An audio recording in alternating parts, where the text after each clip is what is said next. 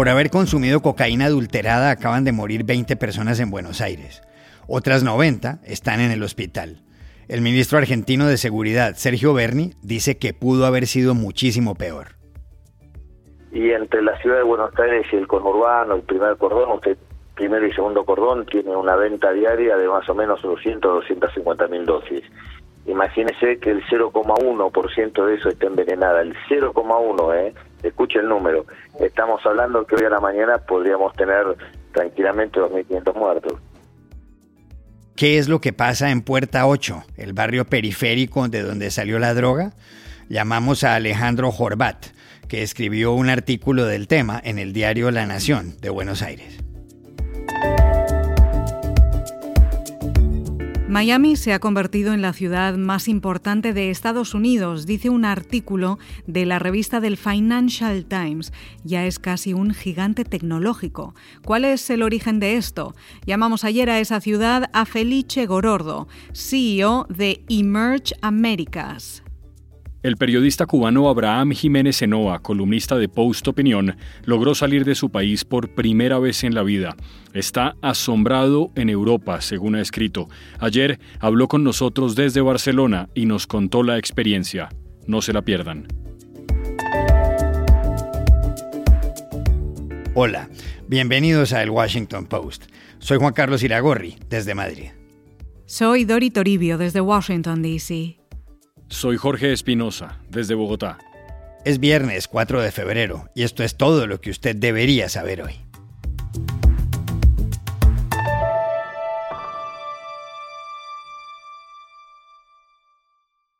Buenos Aires ha vivido momentos dramáticos en las últimas horas.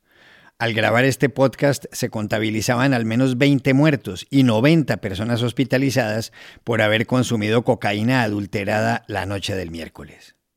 Uno de los que estaban recibiendo atención médica es hijo de Beatriz Mercau, que le contó ayer a la CNN lo que había vivido en las últimas horas. Con un paro cardíaco. Mal, muy mal. Está con respirador y está entubado. ¿Consumió esta droga en mal estado? Sí. Sí. ¿Cómo lo encontraste? ¿Cómo se dio la situación? Lo encontré en mi cocina, eh, yo vi que estaba la luz prendida y la fui a apagar y estaba desmayado en la cocina. Ya estaba con, con el infarto.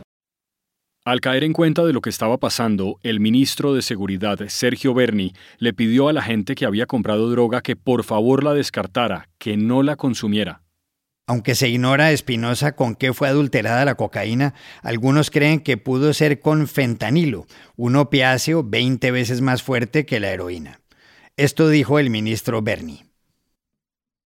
Indirectamente sabemos que es un opioide. ¿Por qué sabemos que es un opioide? Porque se le aplica el antídoto ¿sí? para curar el opioide y reacciona favorablemente. De hecho, con el ministro Kepler, con con Carlos estuvimos recorriendo, hablando con cada uno de los pacientes que hasta ayer estaban totalmente intubados con un paro respiratorio imposible de revertir y a partir de la aplicación por parte del Ministerio de Salud de un protocolo de emergencia que se distribuyó en todos los hospitales, se pudo, porque es una droga que no es de fácil acceso ni de utilidad este, periódica. La naloxona es una droga muy específica y que no, no se utiliza siempre. ¿Qué pudo haber causado la adulteración de la cocaína? Una tesis es que se debió a una guerra entre bandas de narcos. A una de ellas pertenece uno de los capturados, Joaquín El Paisa Aquino. El Paisa, de 33 años y con pasaporte paraguayo, tenía 5.000 dosis de cocaína en Puerta 8, la zona de la periferia bonaerense donde fue arrestado. Su grupo es enemigo del de otro capo, Iván Villalba. ¿Qué es lo que está pasando en Puerta 8? Hablamos ayer en Buenos Aires con Alejandro Horvat, periodista del diario La Nación, que acaba de estar allá. Puerta 8 es un barrio humilde de la provincia de Buenos Aires, es un barrio muy pequeño que queda en el distrito de 3 de febrero, a solo 17 kilómetros de la ciudad de Buenos Aires, es decir, es una zona muy poblada. Es un barrio donde los vecinos viven en casas con techos de chapa, eh, es decir, en, en, una situación de eh, extrema vulnerabilidad. Y lo que me comentaron los vecinos porque yo fui a hablar con ellos a raíz de lo que sucedió con la cocaína envenenada, es que ahí se comercializa droga y una vez por semana, según me relataban, la policía pasa a buscar una bolsa de dinero que es el dinero que se les exige a los narcotraficantes para no ser arrestados. Ahora, lo que pasa en Puerta 8 es solamente un micro ejemplo de lo que pasa en toda la provincia de Buenos Aires, en la ciudad de Buenos Aires y en buena parte de la Argentina. Por ejemplo, en Rosario, que es a solo 300 kilómetros de Buenos Aires, el fin de semana pasado tuvimos un triple crimen vinculado al narcotráfico. Es decir, el fenómeno del narcotráfico se está expandiendo y profundizando en la Argentina y esto sucede eh, porque tenemos fuerzas corruptas, es decir, por ejemplo, la policía bonaerense, que es una de las fuerzas eh, seguramente más oscuras que tiene la Argentina, y también esto va de la mano con la corrupción y la mediocridad política. Porque los países, sobre todo en los países subdesarrollados, eh, el lugar que no ocupa el Estado en los barrios vulnerables lo terminan ocupando las bandas criminales. Y no existe en ningún país del mundo eh, el negocio del narcotráfico, el negocio de la trata de personas, etcétera, sin la convivencia entre eh, las bandas criminales y la política.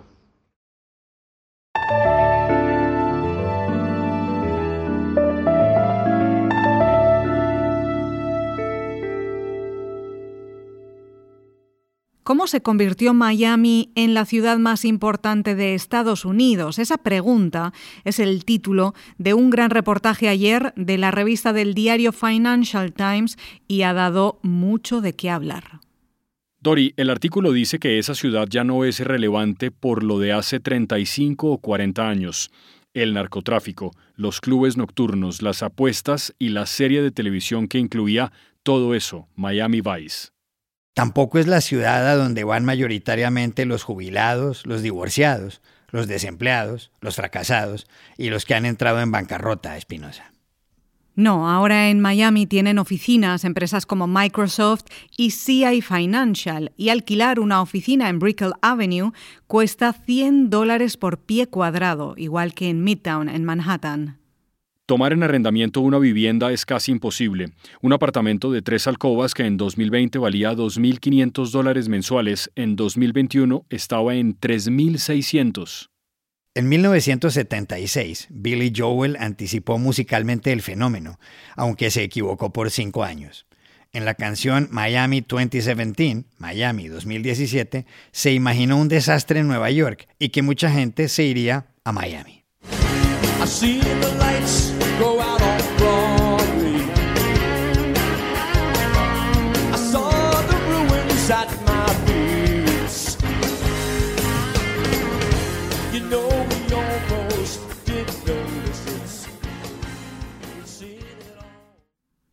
A pesar de que, según estudios, Miami puede terminar bajo las aguas en el año 2100 por culpa del calentamiento global, hoy la ciudad, con su medio millón de habitantes, tiene muchas cosas nuevas. Sus bares y sus restaurantes han entrado en las listas top 10, las más exclusivas. Eso explica por qué este año las guías Michelin editarán una específicamente para la ciudad. Y hay mucho dinero en algunos sectores. Los habitantes del zip code o código postal de la pequeña Fisher Island tienen el ingreso más alto de todo Estados Unidos, 2.200.000 dólares per cápita. Además, Miami se está transformando en un centro de tecnología.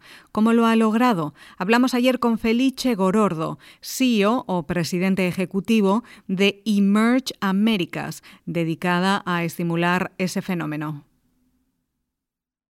Creo que la raíz del éxito de Miami en transformarse en una ciudad innovadora es que somos una ciudad de inmigrantes que promueve y atrae talento diverso de todo el mundo, especialmente de las Américas. Casi todos somos de, otro lugar, la mayoría de los residentes, más del 60%, son inmigrantes. Y muchos, incluyéndome a mí, somos hijos de inmigrantes. Por esta razón somos una ciudad no solo diversa, sino también inclusiva que acepta el extranjero como uno mismo. Pero la transformación de Miami desde una economía basada en el turismo y servicios a un centro tecnológico no ha pasado de un día al otro. Ha sido un proyecto de casi dos décadas y ha tomado el liderazgo y la inversión de los líderes de los sectores privados y públicos para crear y fomentar un verdadero ecosistema de innovación y emprendimiento. Por ejemplo, en 2019, antes del COVID, el Kaufman Index nombró Miami el número uno de los Estados Unidos para actividad de emprendimiento, o sea, de startup activity. Ese mismo año atraímos más de 2 mil millones de dólares en capital de riesgo en startups basadas en Miami. Pero este último año lo duplicamos. Más de 5 mil millones de dólares que se invirtieron en los startups de Miami. Sin embargo, lo, lo que ha sucedido después de COVID es que los más importantes inversionistas y líderes de tecnología de todo el mundo se han dado cuenta que algunas veces se puede, como se dice en inglés, have your cake and eat it too. Pueden vivir en el paraíso que es el clima de Miami durante el invierno y trabajar como si estuvieran en Wall Street o Sand Hill Road. Pero no podríamos capitalizar de este momento si no tuviéramos un ecosistema fuerte, sólido, diverso e inclusivo para desarrollar el futuro de nuestra ciudad.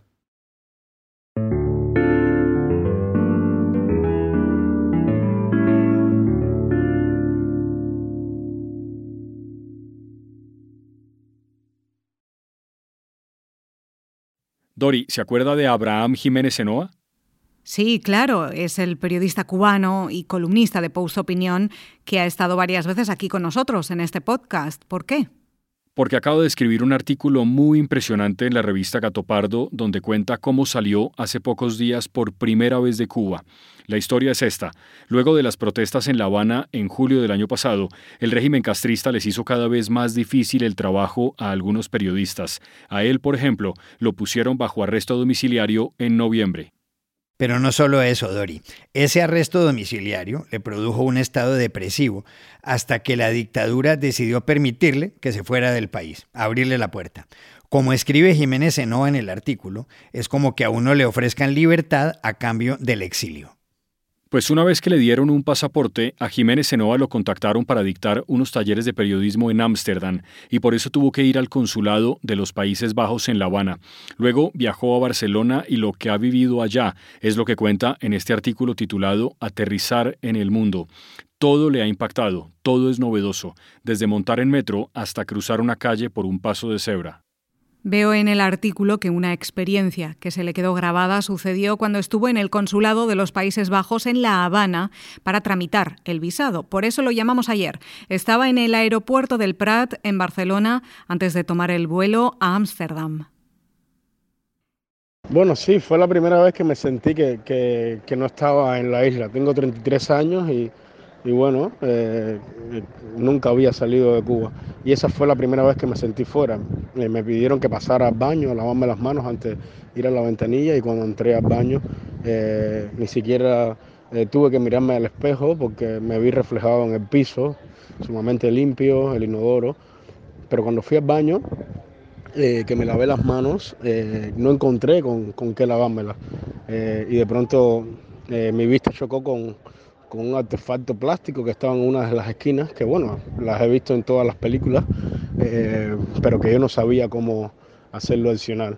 Em, entonces eh, le di como unos golpes encima, porque justamente en Cuba eh, cuando yo era niño, que, había televisores en blanco y negro, cuando se iba un poco la señal, eso era lo que hacíamos, le dábamos como unos golpes encima a la carcasa del televisor, pensando que eso hacía que, la imagen se compusiera. Entonces a mí me dio por hacer eso, pero estuve tanto tiempo haciéndolo que, me llamaron y me puse nervioso, ya me tocaba ir a la casilla y, lo, que, lo, que me dio por hacer fue... Eh, tomar el papel sanitario y secarme las manos con el papel sanitario. Las manos se me, llenaron de, papel y así fui a la, ventanilla y cuando empecé a hacer los trámites, las huellas dactilares, obviamente colapsó eh, la máquina de las huellas dactilares porque yo tenía mis manos llenas de, de papel mojado y además estaban mojadas.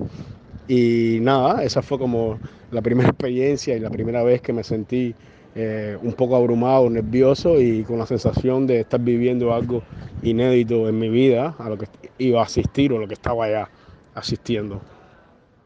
También escribe Jiménez Enoa que ya en España el primer gran impacto que tuvo ocurrió cuando entró en una librería del barrio El Raval, en Barcelona. Bueno, en realidad ese no fue el primer impacto, pero sí fue eh, el mayor, porque fue lo que me hizo entender qué era lo que me estaba ocurriendo. Yo llevaba ya varios días en los que me quedaba eclipsado en la calle, mirando a, la gente pasar como si fueran animales exóticos por la ropa, por la textura, por, bueno, todo el mundo al que estaba asistiendo, bares, cafeterías, publicidad, propaganda, cosas que en Cuba no existen. En Cuba todo es sumamente monolítico y gris, el comunismo como lo es.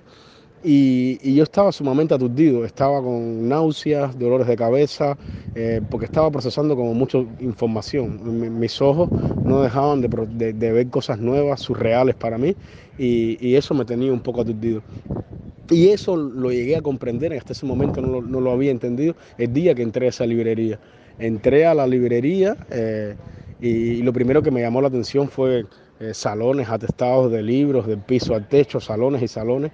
Y además muchas, muchos autores que en Cuba no llegan por la censura, porque son autores críticos, porque son autores que, el régimen cubano eh, no los deja eh, que, su obra llegue al país. Y entonces esa cantidad de libros, esa cantidad de gente que, en Cuba a la cual yo no podía asistir, me, me atemorizó un poco y de pronto me dio como especie de un ataque de pánico y pensé que uno de esos estantes de esa librería se iba a venir abajo y salí corriendo. No pude ni siquiera tomar un libro en mis manos.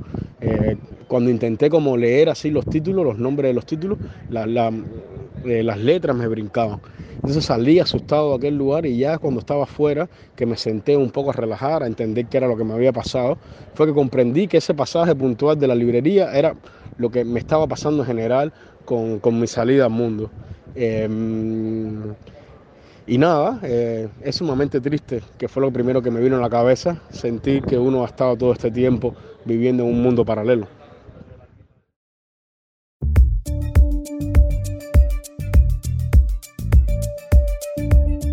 Y estas son otras cosas que usted también debería saber hoy. El presidente de Estados Unidos, Joe Biden, anunció ayer la muerte del líder del Estado Islámico, Abu Ibrahim al-Hashimi al-Qurashi, en un operativo militar de Washington en el noroeste de Siria. Anoche, actuando bajo mis órdenes, las fuerzas especiales estadounidenses eliminaron con éxito una gran amenaza terrorista para el mundo, dijo Biden, el líder global de ISIS, conocido como Haji Abdullah. Last night, operating on my orders, United States military forces successfully moved a major terrorist threat to the world, the global leader of ISIS, known as Haji Abdullah. He took over as leader of ISIS in uh, 2019 after the United States counterterrorism operation killed al Baghdadi. Biden explicó que al-Qurashi asumió el liderazgo del grupo terrorista en 2019 después de que el anterior jefe, Abu Bakr al-Baghdadi, fuera asesinado en otra operación estadounidense y que su muerte se produjo en la madrugada del jueves cuando hizo estallar una bomba que portaba consigo rodeado de miembros de su familia. En la misión fallecieron 13 personas, entre ellos varios menores. No hubo bajas estadounidenses.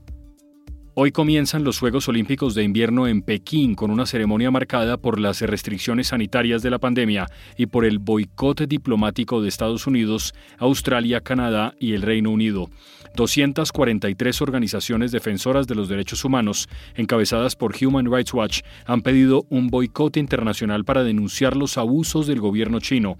El FBI ha recomendado a los atletas que no usen sus dispositivos electrónicos personales debido a actividades cibernéticas maliciosas.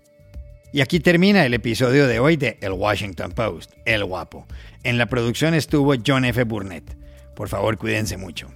Y pueden suscribirse a nuestro podcast en nuestro sitio web, elwashingtonpost.com, seguirnos en nuestra cuenta de Twitter, arroba el post, y también nos encontrarán en Facebook, buscando el Post Podcast. Chao, hasta la próxima.